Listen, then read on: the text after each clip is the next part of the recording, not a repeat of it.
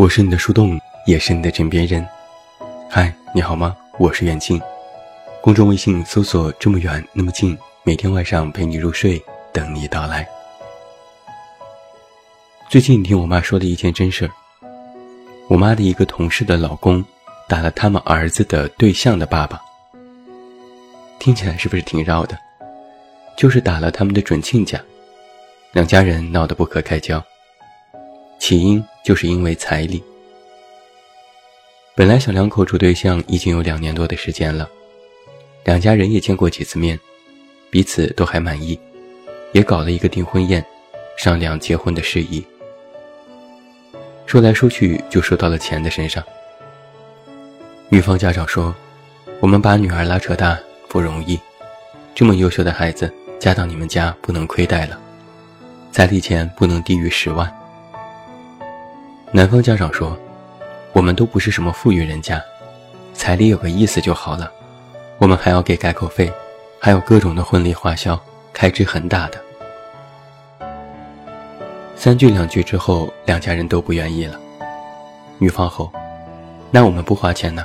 我们可是嫁女儿。”男方吼：“你这是嫁女儿呀，你们这是卖女儿。”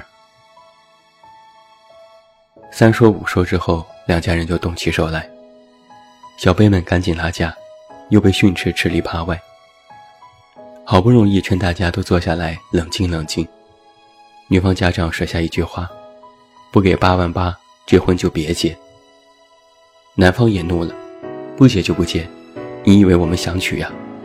结果又动起手来，这事儿一时间成为了丑闻，在我们小区里传得沸沸扬扬。我妈就特意给我打电话说这事儿，说这两家人都是愣头青，为了几个钱闹成这样，实在是不值。我问：“那他们最后结婚了吗？”我妈说：“这还怎么结？订的酒店都退了，吹了。”我曾经听家人还说起另外一件事：一对小夫妻操办婚礼，花销巨大，酒店要订好的。一桌婚宴要最高档的，要有龙虾、有鲍鱼、有进口海鱼，一桌饭要近三千块钱。婚车也要高档的，头车要劳斯莱斯，最低档次也必须是宝马七系。整个车队不能少于三十辆，一共又是两万多块钱。婚礼仪式上的装饰全部要用真花，要从大连空运。司仪是从北京请来的主持人。表演节目的吹拉弹唱必须都是真唱，预算五万块钱。彩礼钱十二万，改口费六千六百六十六，还要送礼物和金银首饰，就更别提什么买房买车，又要高档装修，添置全套的家用电器，一切花销算在一起。不算是最大头的车房，小两口结个婚，零零总总在一起花了三十多万。花钱倒是小事，但是双方的家庭其实都是普通的工薪阶层。本来买房子装修就已经把家底掏空，根本负担不起这么昂贵的婚礼花费。预先算一算亲朋好友送的礼金，结果还是赔钱。然后两家人一咬牙一狠心，借。别人家的婚礼都办得风风光光，咱们家也绝对不能寒酸。别人有的我们都有，别人没有的我们也都必须有。结婚是一辈子的事情，哪怕是借钱也要充足面子。后来东拼西凑的，这婚总算是办完了。果然。左邻右舍都说好，说你们家可是砸了血本了，太风光了，太有面儿了。两家人也觉得脸上有光，摆着手故作矜持，嗨，为了孩子嘛，值了。听家人说起，当时结婚的时候，他们向亲朋好友借了二十万块。现在小两口的孩子都上幼儿园了，这钱还没有还完。我听了之后就不由一阵的唏嘘，现在这婚呐是结不起了。我妈赶紧说：“不成，如果你结婚要用大钱，爸妈给你掏，砸锅卖铁也要结。”我就赶紧摆手，我随便说说，随便说说的。前段时间有一张全国的聘礼地图流传甚广，真是不看不知道，一看吓一跳。最高等级的彩礼级别已经步入了百万，北上广都名列前茅。越是经济发达的地区，结婚的成本就越高。我又看到一则2016年的新闻：我的家乡山西太原，彩礼前十几万其实都是平均价格。其实这个价格是有过浮动的，在一三年之前，彩礼是五到八万。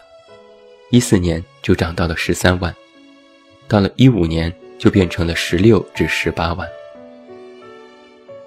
我真的有一些惊讶，按照这个价位，那个说要八万八的女方家长，还真的没有狮子大开口啊！我去年回到家乡去参加同学的婚礼，就听到有人在婚宴上讲到彩礼这件事，有人说。二零零八年参加婚礼的时候，那家人的彩礼才三万块钱。有一个人就插嘴说：“我家亲戚结婚时，彩礼不过五万，结果第二年行情就变了，亲戚都后悔结婚早了，彩礼要的少了。”又有一人说：“这东西就是一年一个价，据说这次男方给了十几万，女方还不满意呢。”我听着大家的讨论，不由得暗自摇头。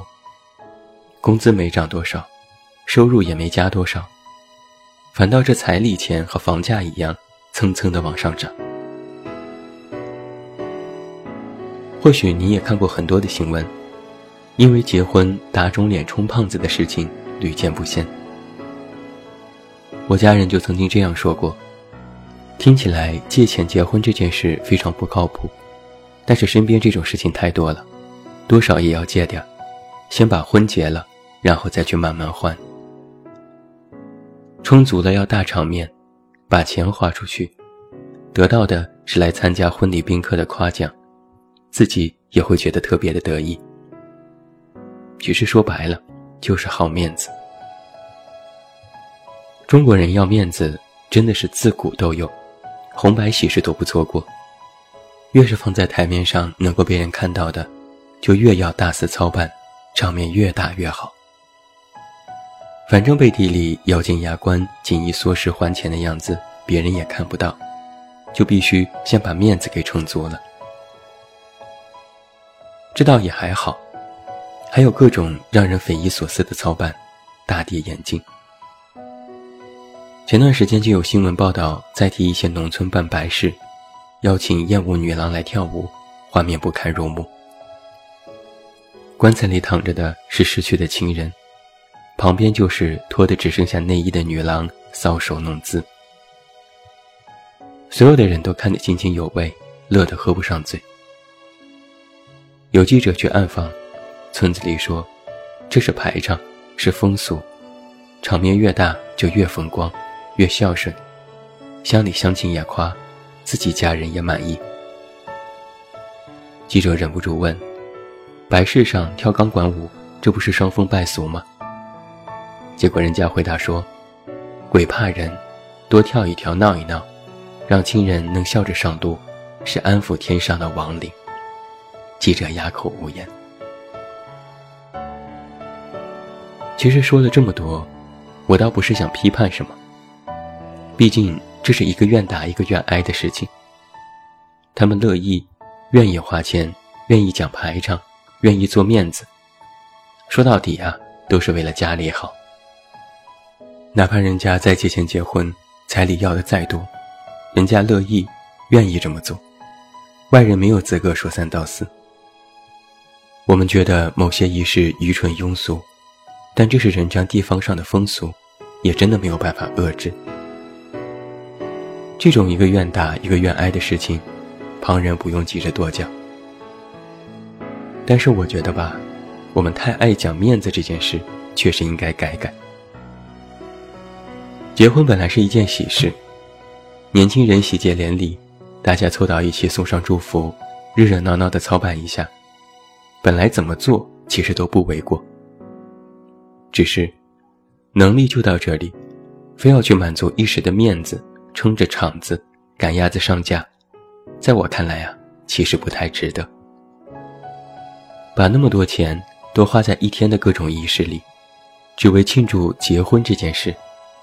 听起来是大功告成，功德圆满，但是往后的日子可怎么过呢？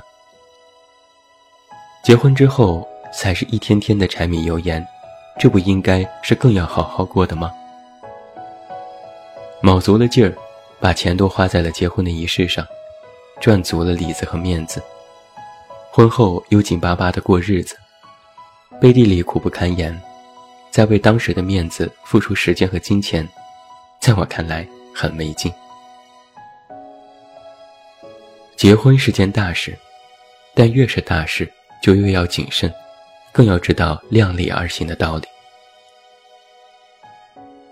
每每参加结婚的时候，听到那些司仪的台词，都是一个样：天赐良缘，郎才女貌，用了各种美好的词语来形容一对新人，集结了这个世界上最美好的祝福。他们此刻就是最幸福的人。这话其实一点都不假。此刻新人们最幸福，但他们是否能够真的幸福，还要看一辈子，看以后的日子。